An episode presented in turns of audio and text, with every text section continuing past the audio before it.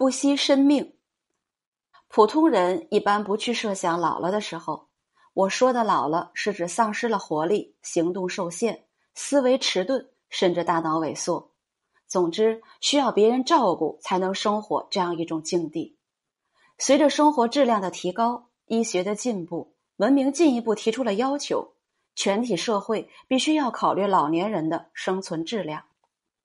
我在日本老人院看到令人心颤的一幕：几个老年人如同孩童一般围坐在桌子面前。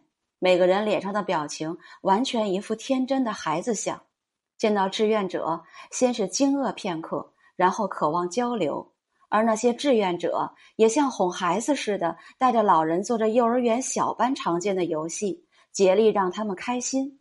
老人对游戏的反应真诚，但不如孩子们灵活，让人看了五味俱全。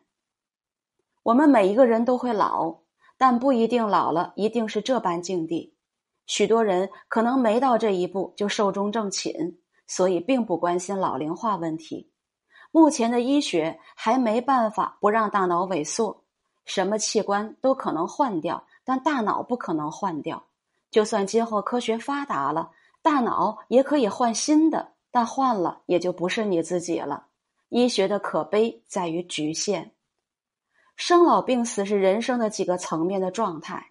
仔细想想，是个很深的哲学问题，一两句话也说不清楚。